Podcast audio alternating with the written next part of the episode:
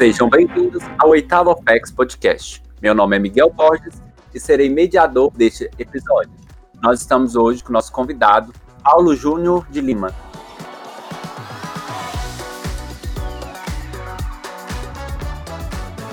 Primeiramente, eu queria agradecer o convite da, da Oitava FX é, por participar desse podcast. É, a Oitava FX aqui de Minas Gerais é uma região que eu tenho um carinho muito grande, né? Eu conheço é, boa parte dos capítulos que compõem, conheço é, boa parte dos irmãos também do, dos capítulos e da oficialaria. Então, eu fico muito feliz aí com o convite especial do Léo, nosso mestre conselheiro regional. A gente sempre pede para o nosso convidado se apresentar. Fala um pouco mais sobre você, Paulo Júnior. Bem, é, primeiramente, meu nome é né, Paulo Júnior, sem R mesmo. É, e todo mundo me chama de PJ, então pode chamar de PJ, não precisa de formalidade. Sou sênior Demolei e maçom.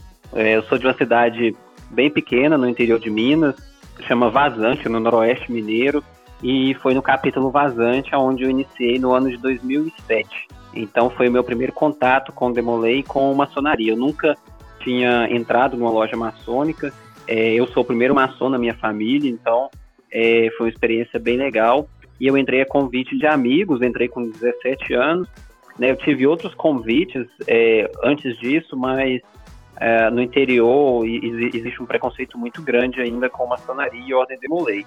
Então, meus pais, minha mãe, acabou é, não autorizando a minha entrada anteriormente. Então, acabou que eu iniciei aos 17 anos no capítulo Vazante e foi onde eu fiz boa parte da minha trajetória na antiga quinta é, eu fui mestre conselheiro do meu capítulo em 2008, fui secretário regional, fui ocupando alguns cargos é, de nível estadual, secretário é, estadual para quinta oficialaria na época, e depois eu fui mestre conselheiro regional em 2010. Então, a minha jornada, assim como demolei ativo, apesar de ter entrado um pouco tardia, né, um pouco mais velho, eu ainda consegui é, ocupar alguns cargos de liderança e destaque na ordem Demolei como você disse, né, que iniciou em 2007, você já passou por esses cargos de liderança. É, qual foi o crescimento pessoal que você teve desde então, desde esse momento que você entra nesses cargos de liderança? Uma das grandes lições que, que a Ordem de Molay ensina para o jovem é a questão da liderança. Anteriormente, né, como eu disse, eu fui mestre conselheiro do meu capítulo e fui mestre conselheiro regional. Eu considero o cargo de mestre conselheiro de capítulo uma das melhores e maiores experiências que um demolê ativo pode ter até mesmo na minha concepção, é até mais do que ser mestre regional ou mestre estadual e até mesmo nacional. Porque o cargo de mestre conselheiro de capítulo, você acaba lidando mais ali no dia a dia é, com, com seus irmãos, com, com os tios, com o clube de pais e mães. É um trabalho que eu acho que ele é, é muito gratificante e, e, ele te ensina muito a lidar com as pessoas, a, a a, a você correr atrás dos seus objetivos, né? O mestre conselheiro está no nível da base, ele está no nível do capítulo, mas é no capítulo onde as coisas acontecem, é no capítulo onde as ações acontecem, é onde a filantropia acontece, é onde você é, conhece os novos irmãos, é onde você faz recrutamento, é onde você realmente, é, às vezes, tem um trabalho um pouco maior. Então, acho que o desenvolvimento da liderança ele começa muito dentro do capítulo, na base. É claro que ocupando cargos de, de, de mestre conselheiro regional, é, depois liderança adulta, né? Eu fui presidente da, da Alumni Minas Gerais é, por dois mandatos, depois eu, eu fui secretário da, da Alumni Brasil, fui vice, é, agora eu sou vice-presidente da Alumni Brasil, e aqui no Grande Conselho eu, eu integrei a gestão do Leandrão em 2017 como grande tesoureiro adjunto, e agora, em 2019 até 2021, se encerrando agora em junho, eu sou atual grande tesoureiro é, de Minas Gerais. E, esses cargos de liderança acima, né, vamos colocar de regional para cima, de, de mestre estadual, grande mestre, eles são cargos também muito legais e tal, que você tem um contato maior com a estrutura, com os outros capítulos, você conhece mais o Estado, e eles são cargos também administrativos, você é responsável por gerir a instituição. Né? Então, às vezes, você tem um distanciamento um pouco da base, né? Você não está no dia a dia dos capítulos. Então, isso que Sim. eu quis dizer que quando você ocupa o cargo de mestre conselheiro, ele é realmente um cargo assim que eu acho que é ímpar na vida de qualquer demolei, de qualquer demolei ativo, né? E até pra, por isso, para você ser mestre conselheiro regional, estadual ou nacional, você tem que ter sido mestre conselheiro de um capítulo. Então tudo começa na base. E você, né, hoje mora em BH, há quanto tempo você está aí? Eu decidi mudar para Belo Horizonte em 2012, né? Então agora em abril é, completa nove anos que eu estou em Belo Horizonte. Eu terminei a faculdade e vim para Belo Horizonte para trabalhar né, para buscar novas oportunidades. Como eu disse, minha cidade é uma cidade é, pequena, né, e, e, não tem muitas oportunidades de crescimento. Belo Horizonte é a capital do estado, é uma cidade é, ímpar nesse ponto, né, de muitas indústrias, de muitas empresas, de é, oportunidades diferentes, né. Então, eu decidi é, vir para cá tentar tentar a sorte, né. Vim de Malicuia, vamos falar assim, como como bom mineiro, e tô aqui desde então, né? Eu, eu trabalho com gestão de projetos, marketing e publicidade, né? Hoje eu trabalho numa agência de publicidade e propaganda aqui em Belo Horizonte. E a Ordem de Molay me ajuda muito nisso, né? Essa questão de, de comunicação, de gestão, de organização. Isso é um diferencial também que a nossa instituição tem em relação a outras. Eu, eu acredito muito nisso, né? Nessa formação lá desde quando você inicia no capítulo e você ocupa o seu primeiro cargo é, é, muito difícil a gente achar hoje, fora da ordem de Molay, instituições aonde jovens de 12 a 21 anos são cobrados né, como iguais, né? Que na ordem de Molay todo mundo é igual. Então, se eu ocupo um cargo, primeiro diácono e você de, de tesoureiro, de sentinela ou de preceptor, dentro do capítulo nós, nós somos todos iguais. E nós somos cobrados para cumprir a nossa função. Então, se eu sou sentinela, eu tenho que cumprir a minha função de sentinela. Se eu sou escrivão, eu tenho que fazer a ata da reunião. Se eu sou tesoureiro, eu tenho que cuidar das finanças do capítulo. E assim por diante.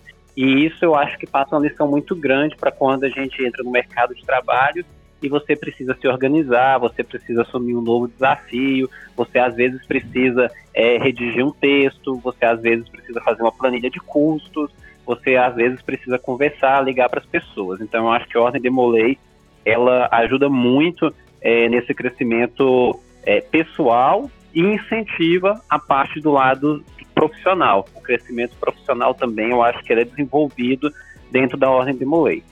E aí, desde que você né, foi morar em Belo Horizonte, você chegou a fazer uma dupla filiação com algum capítulo daí? Você chegou a fazer algum serviço administrativo e tá auxiliando o capítulo daí de BH? Isso. É, depois que eu me tornei sênior de Molay, logo que eu me tornei sênior demolei, no meu capítulo mãe, capítulo vazante, eu fui convidado a integrar o conselho consultivo no meu capítulo, isso em 2011. É, depois que eu mudei para cá em 2012, eu frequentei aqui alguns capítulos, né, na época que era o, cap tinha o capítulo Arte Real, é, o capítulo Guido Marlielli e o capítulo Belo Horizonte, né, os três ainda estão ativos, né, funcionando na grande loja, e hoje tem mais um também que funciona na grande loja, que é o Deus, Justiça e União, então hoje são quatro capítulos. Quando eu mudei, na época, havia três é, que funcionavam lá no, no, na Avenida Brasil.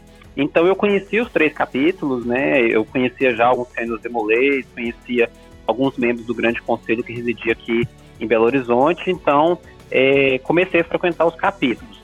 E acabei me identificando mais com o capítulo Belo Horizonte, né? Assim, por questão de afinidade mesmo, comecei a frequentar as reuniões então eu comecei né, um, um, um trabalho junto aos sênios, ao, aos irmãos do capítulo BH, e em 2013 eu acabei me é, transferindo para o capítulo, né?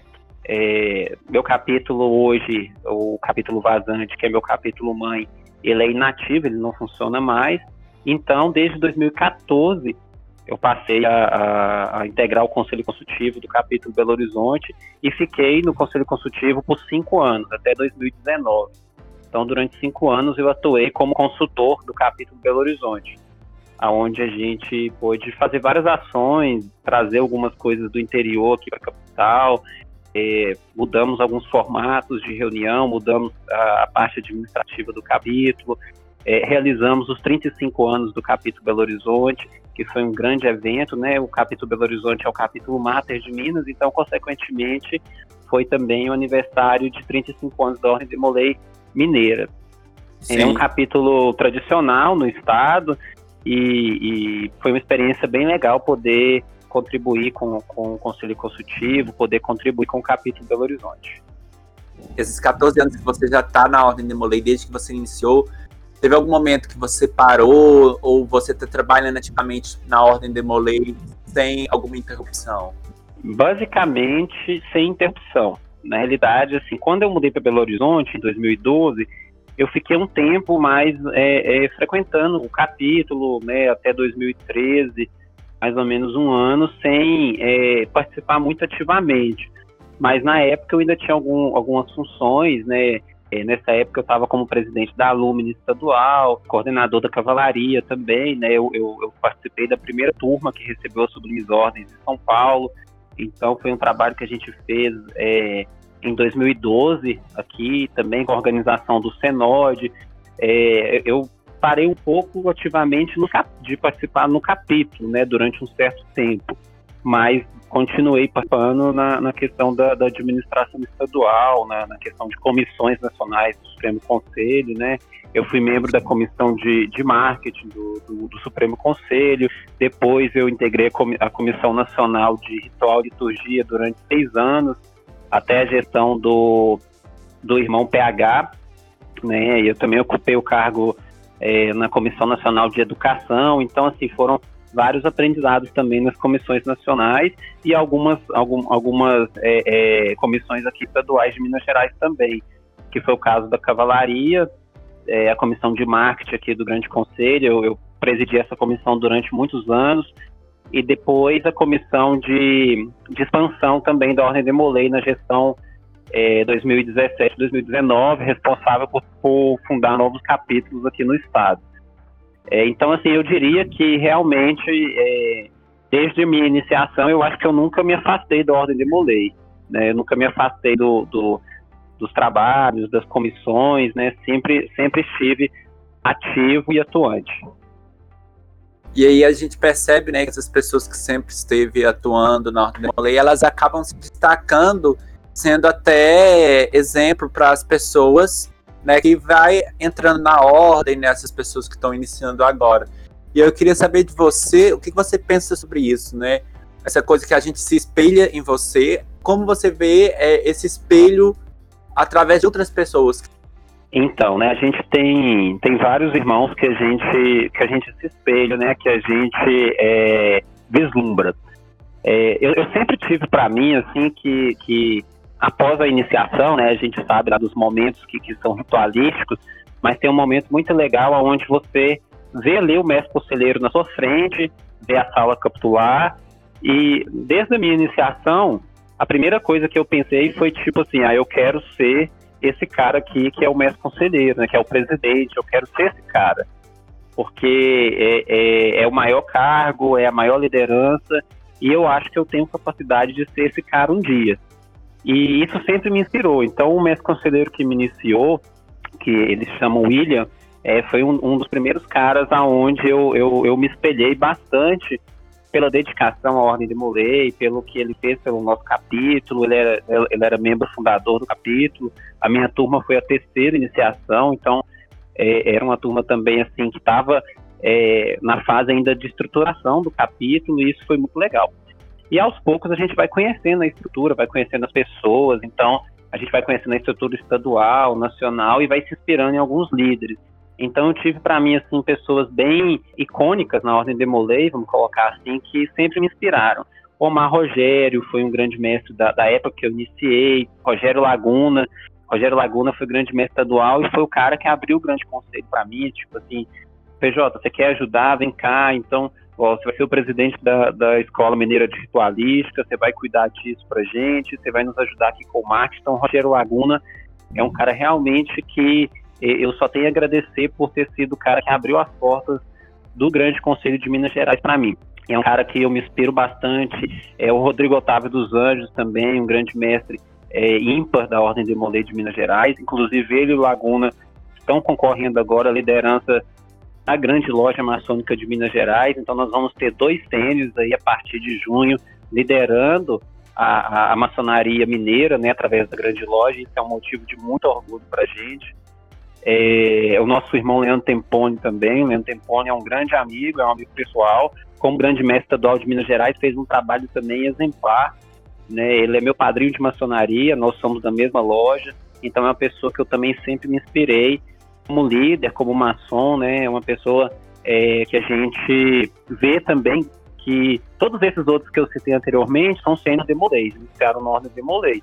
E o Tempone é um grande exemplo de um maçom que não é iniciado na ordem demolei, mas é um demolei de alma, é uma pessoa que, que realmente trabalha por amor à, à ordem demolei. Eu poderia citar vários outros é, irmãos, a gente tem é, a nível de Supremo Conselho vários irmãos, o Paulo Henrique, o PH, é um líder nato, um cara sensacional, à frente do seu tempo. É, o nosso irmão Tiago Rijo também fez uma gestão excelente. É, antes, anteriormente a ele, a gente tem o Cal, o tio Cal lá de Pernambuco, também é um cara inspirador, sensacional. Enfim, né, nós temos nossos velhinhos aqui, aqui em Minas Gerais, o tio Chaves lá de Araxá, o tio João Moreira, é, são irmãos assim, e tios maçons, né, sensacionais. É, o tio Marco Antônio aqui em BH, que foi grande mestre do adjunto. Então, assim, a gente tem vários, vários tios aí, vários irmãos que que realmente somam com a Ordem de Molay e são grandes aspirações para a gente.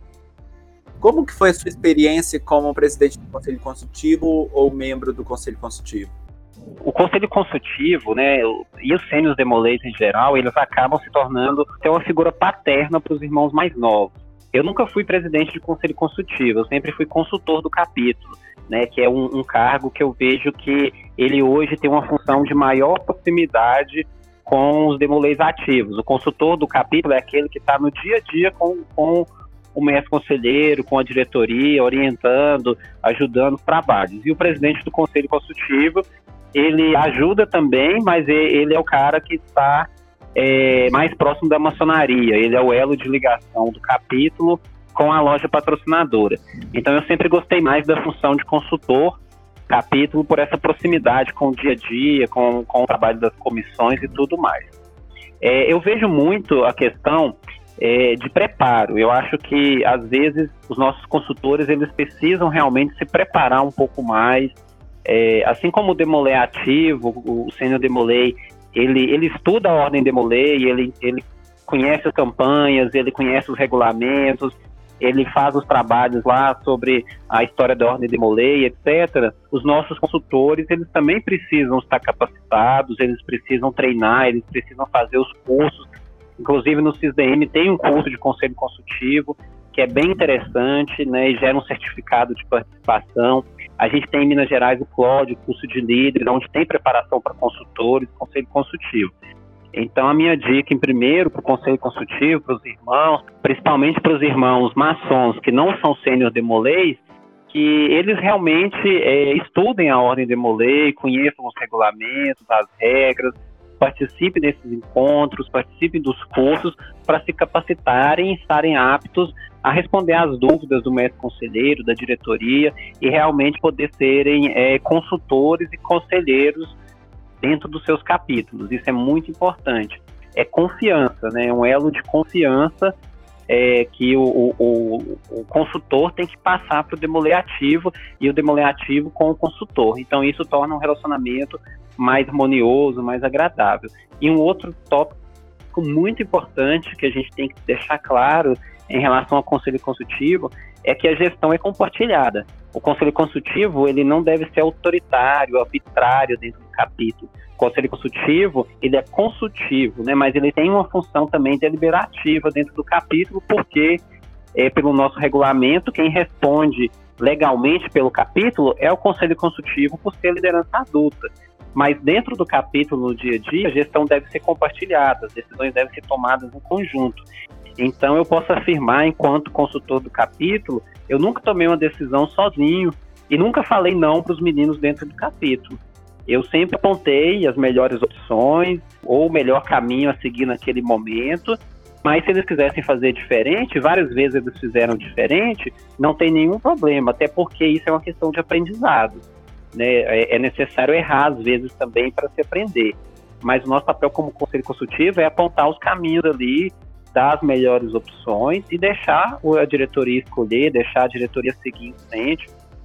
E, claro, muitos projetos, muitas campanhas, o Conselho Consultivo tem que incentivar o capítulo a participar e depois cobrar os resultados, cobrar o compromisso, né? Eu costumo dizer que ninguém é obrigado a fazer o compromisso, mas a gente é obrigado a arcar com as nossas escolhas. Então, se eu escolhi seguir por esse caminho, se o capítulo escolheu, se a diretoria escolheu participar de uma campanha nacional de incentivo à excelência, que essa campanha seja cumprida até o final e realmente é, o capítulo receba os méritos por, por, por conquistar aquele prêmio.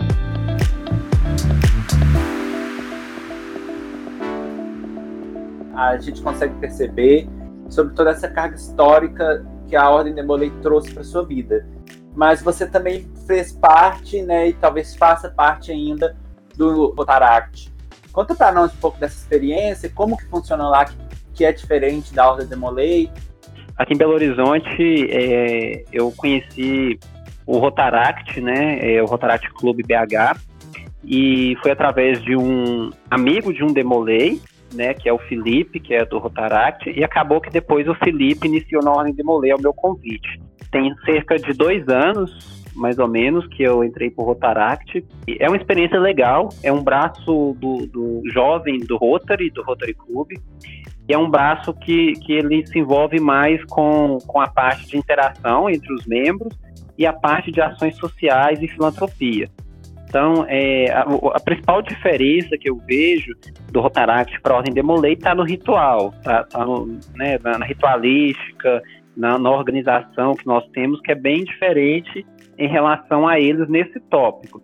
Lógico que o Rotaract tem um protocolo, é um protocolo de reunião, tem ata, tem os cargos, né, o presidente, secretário, tesoureiro. Essa estrutura de cargos é um pouco semelhante o Paul Harris, que é o fundador do Rotary, ele era maçom. Então a gente vê é, uma certa semelhança com essa parte protocolar que existe nas nossas instituições. O que eu vejo é que a gente tem que é, incentivar um pouco mais a parceria com esse, com esse tipo de, de, de organização. Né, o, o, o Demolei, o Interact, o Rotaract, o Lions Club, eu acho que falta um pouco de, de intercâmbio é, entre esses clubes para poder promover mais ações sociais. Aqui em BH a gente fez, em 2019, né, antes da pandemia, um encontro, um intercâmbio com, com o Rotaract Clube aqui, que foi bem legal sobre empreendedorismo. A gente trouxe alguns palestrantes para poder falar sobre suas empresas, né, dar dica, dicas para os irmãos sobre empreendedorismo. Trouxemos, trouxemos algumas mulheres que são empreendedoras, que participam de ONGs. Enfim, então foi, foi um, um, uma, uma amostra bem interessante de reunião em conjunto entre o Rotaract e o Demolei BH. E eu acho que, que é esse intercâmbio que seria um diferencial legal nessas duas instituições.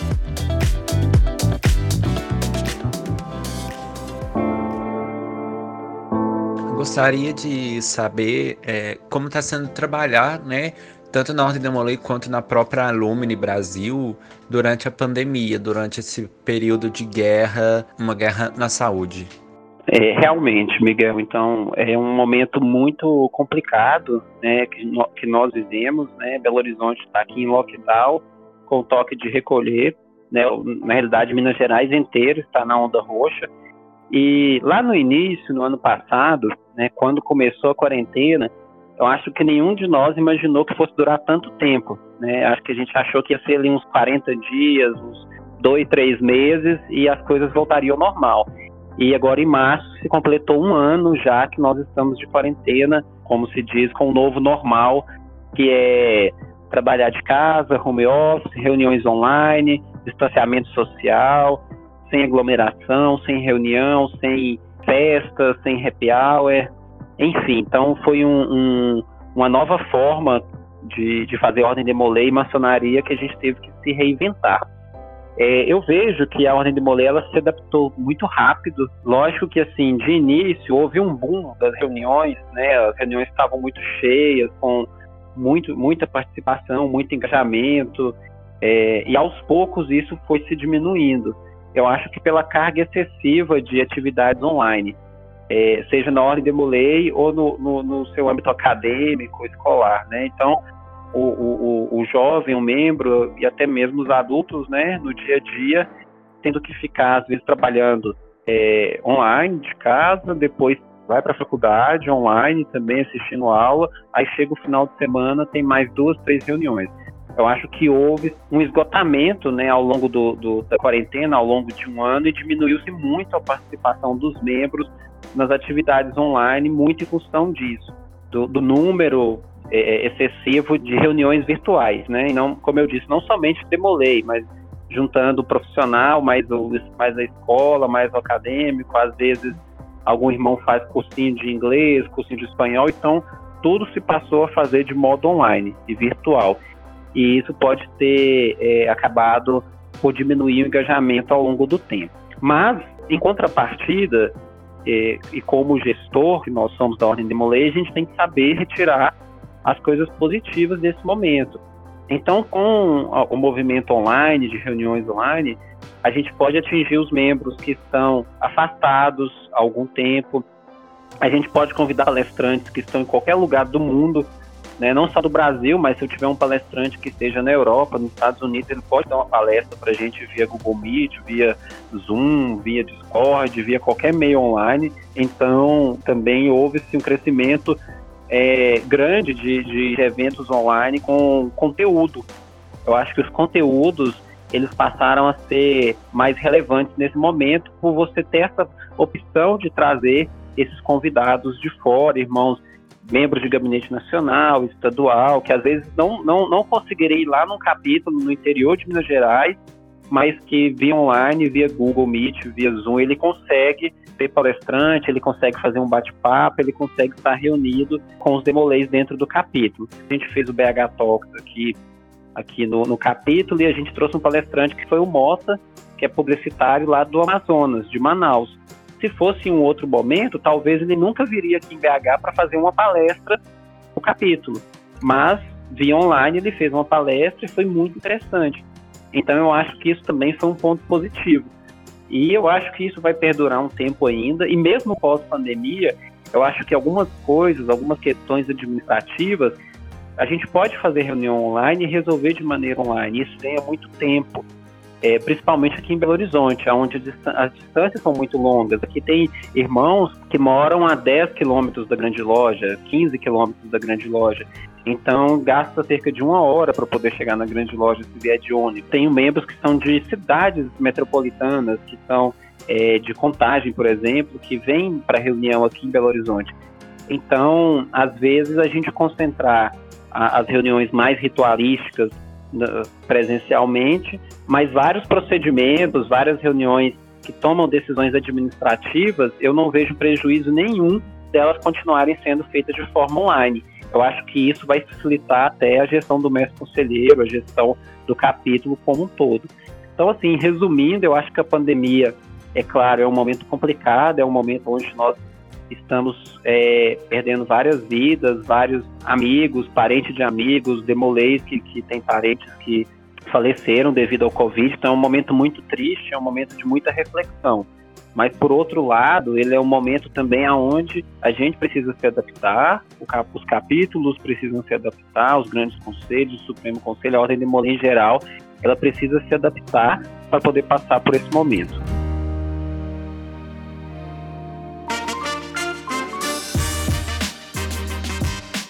E aí a gente queria saber de você sobre a história de alguma viagem que tenha feito que foi marcante na sua vida em relação à Ordem de Molay. Eu tenho várias viagens marcantes pela Ordem de Molay. Por exemplo, o primeiro congresso estadual que eu tive a oportunidade de participar em 2007, ainda como Demolay iniciático, que foi aqui em Belo Horizonte. Eu já tinha vindo algumas vezes em Belo Horizonte, mas não conhecia de fato a capital, né? não, não tinha andado pelas ruas e tudo mais. Então eu vim com alguns membros do capítulo e foi uma oportunidade legal, conheci a grande loja, ainda não tinha conhecido, né, não, a estrutura da grande loja como um todo, então esse foi bem legal, né, é, e pude andar um pouco pela cidade à noite, ir no shopping, no cinema, e pra gente que é do interior, essas coisas são bem legais, né, que na minha cidade não, não tem essas estruturas, não tem cinema, então foi algo bem legal. Lá em 2007 eu demolei iniciático participando aqui do Congresso Estadual em Belo Horizonte. Essa foi bem legal e por ter sido uma das primeiras viagens que eu fiz pela Ordem Demolei. Mas depois eu, eu participei de algumas outras, é, de alguns outros eventos. Outra viagem marcante foi o, o primeiro congresso nacional que eu pude participar, que foi em Brasília. É, e esse congresso foi bem legal porque eu não conhecia Brasília, foi a primeira vez que, que eu fui à, capital do, do Brasil, então também foi bem legal. Foi em 2010 esse congresso, é, e foi um congresso bem interessante por, por ter sido no Centro de Convenções Ulisses Guimarães, que é bem legal lá, lá, lá, em Brasília. E eu também poder conhecer alguns pontos turísticos, conhecer o Planalto, conhecer a Esplanada, é, a Praça dos Poderes, enfim. Então foi uma viagem bem interessante. E depois uma outra viagem, uma segunda viagem também para o Congresso Nacional que, que eu achei bastante interessante foi para Tramandaí, no Rio Grande do Sul. É, e foi uma oportunidade legal porque é, foi uma das primeiras vezes que eu viajei de avião também, então foi diferente. E pra gente que é do interior também, isso é, é, é legal, é, não é uma coisa que a gente fazia com frequência. Então eu, eu fui para Porto Alegre, de Porto Alegre eu fui para Tramandaí, que é uma cidade pequena, mas que teve uma estrutura bem legal, teve um churrascão gaúcho lá de encerramento, e isso foi isso é uma lembrança bem legal que eu tenho assim das primeiras viagens. E depois tem outras inúmeras viagens aqui no interior de Minas Gerais. É, na época que eu fui, na época que a minha cidade, em 2009, sediou o congresso regional da antiga Quinta Ocelaria, a gente fez uma viagem em um final, em um final de semana a gente visitou é, nove capítulos. Então, isso, e essa viagem também foi muito marcante, foi bem interessante também. A gente fez uma viagem de divulgação do Congresso Regional, é, que seria feito na minha cidade. E é uma boa recordação também. São inúmeras, né? Eu poderia ficar aqui um tempão falando de várias viagens, mas essas que, que eu mencionei eu acho que são é, as mais é, marcantes e interessantes. E aí, pensando nisso, é, é importante a gente entender também como que está sendo, então, a sua candidatura nesse momento, é que você tem que fazer essas visitas online, ou então é, esses outros meios de marketing para candidatar. Conta pra gente qual que é essa experiência de estar tá participando dessa candidatura né, para a Alumni Brasil nesse momento de agora. Hoje nós vivemos em um momento muito virtual, então as candidaturas, elas sejam estaduais, nacionais ou até mesmo regionais, elas estão ocorrendo muito dentro dos grupos de WhatsApp e também na, nas redes sociais, Instagram e Facebook, mais Instagram do que Facebook. Então, os candidatos estão usando as redes sociais para se promoverem, promover suas propostas, as suas, as suas ideias. Então, nesse momento, a nossa candidatura também à Alumni Brasil, a gente está usando desses recursos, né? WhatsApp, lista de transmissão, envio de mensagem nos grupos, para chegar na base, no Senhor Demolei dentro dos capítulos, e também no Instagram e no Facebook, é, divulgando as nossas, as nossas propostas e projetos. Se fosse em um outro momento, possivelmente a gente estaria fazendo algumas viagens, visitando alguns congressos estaduais, né, para poder divulgar a nossa chapa. É, mas como a pandemia no pico agora, né, e possível de realizar reuniões presenciais, a gente está usando as ferramentas mesmo, né, Google Meet, Zoom, fazendo reuniões online com irmãos de outros estados, né, nós já fizemos aí reunião com cerca de seis, sete estados, e vamos continuar fazendo essas reuniões para poder apresentar o nosso projeto, o nosso plano de governo, é, apresentar a nossa equipe. E a nossa candidatura, a Alumni Brasil, ela é uma, uma candidatura é, de continuidade de alguns projetos da atual gestão, mas ela também é uma candidatura de renovação. É uma candidatura que vem trazer novos irmãos para compor a diretoria executiva, mas mais do que isso, novos projetos. Né? Nossa plataforma de governo ela vai estar aí com cerca de 20, é, pouco mais de 20 projetos. Desses 20 projetos, a maioria são projetos novos, são projetos que nós queremos é, executar nesses próximos dois anos, é, caso a, a, nossa, a nossa chapa seja eleita. E aí vem a pergunta: por que um senhor de rolê deve se regularizar na Lumine? Bem, essa pergunta é uma pergunta que ela sempre foi feita, né? Para que, que a Lumine existe? Para que, que o senhor Demolei vai se regularizar? É, por que, que eu não pego o dinheiro da minha regularização e, e, e dou para o meu capítulo? Bem, desde 2017, quando eu assumi o cargo de secretário-geral da Alumni Brasil, a gente vem trabalhando uma mudança de identidade. Antes, a regularização vitalícia ela era meio salário mínimo, então ela era um valor um pouco alto, né? Hoje, meio salário mínimo é, é em torno de 500 e poucos reais, né? 550 reais. Então é um valor, é, às vezes, inacessível para alguns sênios demolês, principalmente os sênios demolês mais novos, que estão completando agora 21 anos, que ainda estão, estão na faculdade, às vezes, ainda moram com os pais, esse valor seria um valor é, inacessível para uma parte do, dos sênios demolês que compõe hoje a, a, nossa associação. Então nós decidimos, é, o, o, primeiro passo foi reduzir essa taxa. Hoje a taxa, é, nós começamos lá em 150 reais, Hoje ela é 165 reais, e é uma taxa que é paga uma única vez e o sênior demolei fica automaticamente regular com seu capítulo, com o grande conselho e com o Supremo Conselho. Foi um acordo que a DAB fez com os grandes mestres, com o Supremo Conselho, para poder é, ter uma regularização única. E hoje nós aplicamos esse valor, essa regularização única, que é o valor de 165 reais, que hoje é a nossa única fonte de, de, de arrecadação, ela é dividida da seguinte forma: 50 reais volta para o Supremo Conselho, o projeto da nossa sede. O Supremo Conselho hoje fornece toda a estrutura para a Lumine é, dentro do CISEM. A gente tem uma funcionária lá, a Luana, que ela é, é contratada pelo Supremo Conselho para trabalhar na secretaria administrativa, mas ela também é, faz parte dos processos é, dos pacotes, dos pagamentos da, que são feitos ao CISDM pela Alumni Brasil. Então, 50 reais volta para o Supremo Conselho, 20 reais vai para o projeto Meu Primeiro Ritual, que hoje nós estendemos ele para a cavalaria, ou seja, o iniciático recebe o seu ritual e o cavaleiro também vai receber o seu ritual. Assim que, que voltar às reuniões pós-pandemia, o Supremo Conselho vai enviar esses rituais para os grandes conselhos distribuir. A gente mandou fazer recentemente 5 mil rituais do grau iniciático e 3 mil rituais do grau de cavaleiro. 15 reais volta para o Estado, a cota parte da ADAI. 30 reais vai para o projeto Custo Zero, que é o projeto que funda novos priorados e novos capítulos no Brasil. É, 42 reais vai para assistência social, que é a filantropia, que a, a, o braço forte da Alumni Brasil hoje é os projetos filantrópicos, são os projetos filantrópicos, né, os pedidos que a gente recebe é, de auxílio para ações sociais, vindo dos colégios, dos capítulos e das ADAIs, e R$ reais fica para custos operacionais, que é, é, custos bancários, né? A gente parcela a, regularização em três vezes no cartão de crédito, então tem a manutenção lá da Cielo também. Então, se vocês observarem, a nossa taxa ela é uma taxa relativamente baixa.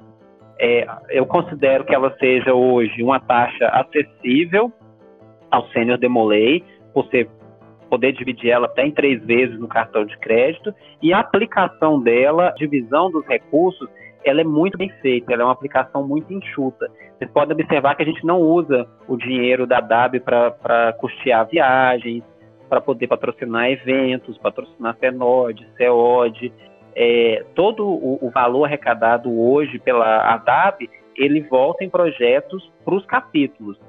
Então ele volta no projeto Meu Primeiro Ritual, ele volta com a fundação de, de novos priorados, novos capítulos, ele volta através dos projetos que a gente patrocina dentro dos estados, ele volta também através do Gabinete Nacional, alguns projetos que a gente patrocina junto ao Supremo Conselho. Então, por que se regularizar? Porque ao se regularizar, você não vai ajudar somente o seu capítulo, mas você vai ajudar a Ordem Demolei como um todo. E o nosso papel como Sênior Demolei é fazer a manutenção e o crescimento da Demolei Brasil. A gente precisa incentivar, a gente precisa contribuir. É, e a nossa contribuição, ela atinge o Brasil inteiro. Então, quando eu contribuo com a Alumni Brasil, eu não ajudo somente o meu capítulo, mas eu ajudo a Ordem Demolei em geral.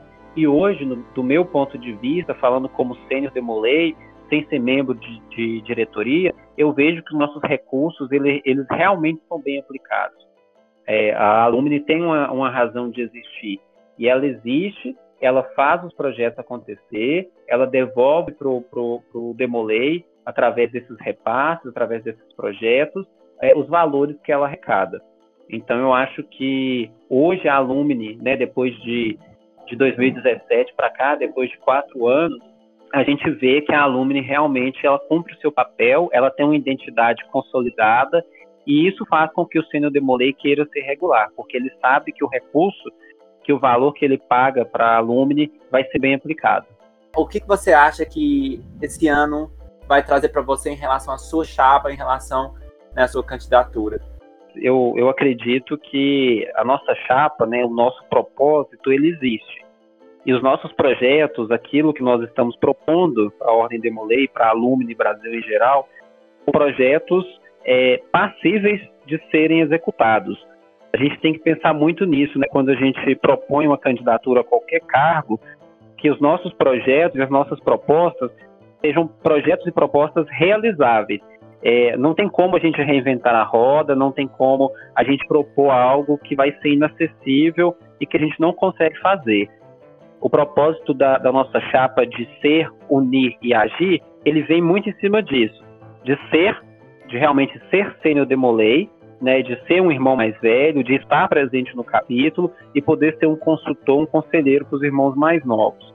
De unir, de unir as mais diversas gerações de sênior demolei, tanto os sênior demolei mais novos quanto os sênior demolei mais antigos, de, de 10, 15, 20, 30 anos de ordem demolei, 35 anos de ordem demolei, e unidos né, é, em torno de um mesmo ideal, de um mesmo objetivo, que é fortalecer a nossa instituição, crescer a Alumni Brasil e também unir os sênios demolês, que nós viemos agora de uma unificação. A unificação aconteceu no final de 2019, mas logo no início de 2020 veio a pandemia. Então a gente não viveu de fato a unificação. A unificação ela aconteceu ela está acontecendo de maneira virtual nos encontros dos capítulos, nas divisões agora aqui em Minas Gerais das regiões, unindo capítulos do antigo SCODB e do antigo RFB, mas a gente não pôde viver na prática, a gente não, não pôde visitar os capítulos, a gente não pôde ter uma integração nos congressos regionais, no congresso estadual devido à pandemia. Então a gente precisa se unir e também agir agir no sentido de colocar os projetos em prática, tirar os projetos do papel, a gente agir é, transformando as nossas ideias, os nossos, os nossos projetos em ações, em ações concretas. Esse é o nosso mote de ser, unir e agir. Né? Eu até, a gente até criou uma frase em cima disso que a, a Lumine é sua, a ser, unir e agir. É, eu acho que nós caminhamos muito nesse, nesse propósito. E a gente espera realmente que esse ano seja um ano de luz, seja um ano movimentado e que, que caso a gente seja eleito e seja vitorioso, que a gente possa realmente movimentar os centros de molês, movimentar a nossa instituição, colocar os nossos projetos em prática e a nossa instituição ela ser cada vez mais forte e cada vez maior, que a gente possa conseguir é, trazer para o Senhor Demolei realmente a sua identidade e fazer com que o Senhor Demolei ele se regularize, que ele frequente o colégio, que ele participe da associação alumni estadual e, consequentemente, ele seja um exemplo para os irmãos mais novos dentro dos seus capítulos.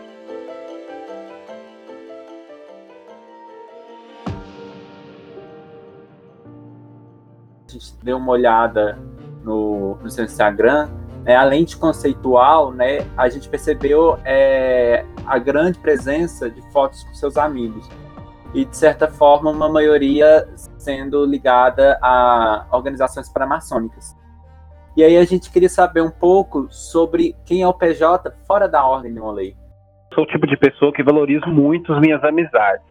Lógico que ao longo de 14 anos dentro da Ordem de Molay, os meus melhores amigos e os amigos mais próximos, eles são demolês ou estão ligados à Ordem Demolei, né? E algumas amigas também são membros da, da, da Filha de Jó, ou são membros, é, filhos, filhas de maçom, então a gente acaba criando uma proximidade. Mas eu também tenho alguns amigos que não são, não são demolês, não são maçons, não, não estão ligados à ordem paramaçônica. É, mas, como eu disse anteriormente, eu valorizo muito as minhas amizades, eu gosto muito de estar próximo dos meus amigos, sempre que eu posso. É, eu recebo meus amigos em casa, adoro é, é, fazer um happy hour, conversar. Sou o tipo de pessoa que gosto muito de agradar os meus amigos. Eu prefiro dar presente do que receber. E isso, é, a vida toda, eu, eu sempre fui assim. Então, fora da Ordem Demolei, eu, eu, eu, me considero um bom amigo, eu gosto de, de estar próximo, eu gosto muito de, de sair, de participar de eventos, é, eventos culturais, shows, eu, eu sou bem eclético para música, eu gosto desde pop, sertanejo, a eletrônico, então é, qualquer paixão me diverte, eu gosto muito de carnaval, é, gosto muito de viajar, e lógico agora nesse último ano a gente foi tolhido pela, pela pandemia. Mas sempre que eu posso, nem que seja aqui perto, em Ouro Preto, eu, eu gosto de ir em Ouro Preto, é uma cidade histórica, uma cidade bonita, e, e, sempre que eu posso eu vou com meus amigos, gosto de ir lá nos restaurantes, gosto de tomar uma cerveja, gosto de, do, do, ambiente da cidade, é uma cidade que, que inspira muito a gente, né? Não só pelo, pelo tom histórico, né? Mas pela cidade em si, pelo clima agradável que é. Então, eu acho que Ouro Preto é talvez a minha cidade favorita aqui dentro de Minas Gerais. É, e é isso, assim, eu, né, eu, eu sempre gosto de, estar entre amigos, gosto de sair, gosto de, de receber meus amigos em casa, eu sempre que posso, eu, tô fazendo esse tipo de programa porque eu acho que a nossa maior felicidade é fazer aquilo que a gente gosta. E eu gosto muito de viajar, eu gosto muito de estar com meus amigos. E isso me deixa muito feliz. E eu acho que isso deixa a nossa vida um pouco mais alegre, deixa as coisas um pouco mais leve. E aí, para finalizar, a gente sempre deixa um espaço para o nosso convidado falar um pouco né, sobre ele ou uma mensagem que ele gostaria de estar deixando para os nossos ouvintes. Eu vou aproveitar esse espaço final, primeiro, para pedir aos Sênios Demolês, não somente os da oitava FEX, mas todos que estiverem ouvindo esse podcast, para poder conhecer o nosso trabalho. Conhecer o trabalho da Demolê Alumni Brasil e também conhecer as propostas da, da, nossa chapa, conhecer os projetos e tudo mais. A gente sabe que tem duas chapas disputando a Alumni Brasil e em nenhum momento é do meu feitio fazer ataque pessoal ao, ao lado A, ao lado B. Então eu convido os irmãos realmente a conhecer os projetos, conhecer as propostas e optar por aquele projeto que o irmão se sentir mais à vontade, aquele projeto que o irmão se identificar e claro, se for possível, apoiar a nossa chapa, né, que eu encabeço como presidente, representando o nosso estado de Minas Gerais. Eu ficaria muito feliz se os Sênios Demolês aqui, os Sênios Demolês mineiros, pudessem apoiar a chapa Ter, Unir e Agir Alume. Bem, feito o jabá, eu quero agradecer mesmo vocês pela oportunidade de falar um pouquinho sobre a Ordem Demolês, sobre as minhas experiências, falar um pouquinho sobre é, o meu lado pessoal, isso é bem bacana. A mensagem que eu posso deixar para os demolês que, que estão ouvindo esse podcast é que não deixem de participar nesse momento, mesmo que de forma virtual, das atividades do seu capítulo. Não deixem de conversar com os membros do seu capítulo. Nesse momento de pandemia é um momento onde a gente é, vê muito, muitos transtornos psicológicos em alta, ansiedade, depressão. A gente fica muito deprimido de ficar preso, de ficar é, isolado, de ter um distanciamento social. Então, sempre que possível, ligue para seus irmãos, mande uma mensagem, manda um WhatsApp, faz uma call, vai falar sobre séries, sobre filmes, sobre comida, sobre qualquer assunto que, que você acha interessante, sobre um livro que você leu, e mesmo que distante, é, mantenha-se perto. Eu acho que essa é a grande mensagem que eu, que eu quero deixar nesse momento, para a gente poder passar juntos por esse momento, e quando passar esse momento, pós-pandemia, que a gente possa estar juntos aí de novo, reunidos, quem sabe em Abaeté, junto com os irmãos, um capítulo que eu tenho um carinho muito especial. Eu lembro da organização do Congresso Estadual eh, em Abaeté, a gente foi um desafio muito grande fazendo o congresso aí com a estrutura que a cidade tinha, uma estrutura pequena em relação a, a, a outras cidades grandes, mas a gente conseguiu fazer um congresso legal, a gente conseguiu fazer uma estrutura bacana. É, Augusto, é, Tiago Reis, Túlio, todo mundo se envolvendo, todo mundo participando, é, e isso foi muito importante para a gente. Eu acho que as boas recordações também ficam. E, no geral, meus irmãos, agradecer mesmo, agradecer o Léo, o Gabinete Regional da Oitava Celaria, por abrir esse espaço. Como eu disse, é um OFEX que eu tenho um carinho muito especial. Eu gosto muito né, dos irmãos de, de Pará de Minas, é, Pitangui, é, Piuí. Piuí não sei se está na oitava ainda, né? Mas era da oitava. enfim, eu gosto muito da, da região e gosto muito de estar com vocês. Então, muito obrigado aos irmãos aí pela, pelo espaço cedido. Só agradecer mesmo e estou sempre à disposição de vocês, tá bom? Então, gostaria de agradecer muito, né, você ter passado essa experiência para nós e falar da importância de nós jovens sêniores, né, estarmos afiliando a Alumni e desejar para você boa sorte na sua candidatura. Muito obrigado.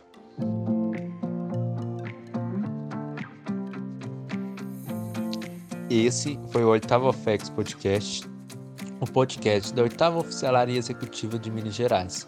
Um espaço para a gente falar sobre a Ordem de Molay no Centro-Oeste Mineiro e assuntos relacionados às organizações paramaçônicas na nossa região. Muito obrigado. Não esqueçam dos três Cs. Curte, comenta e compartilha. Fui!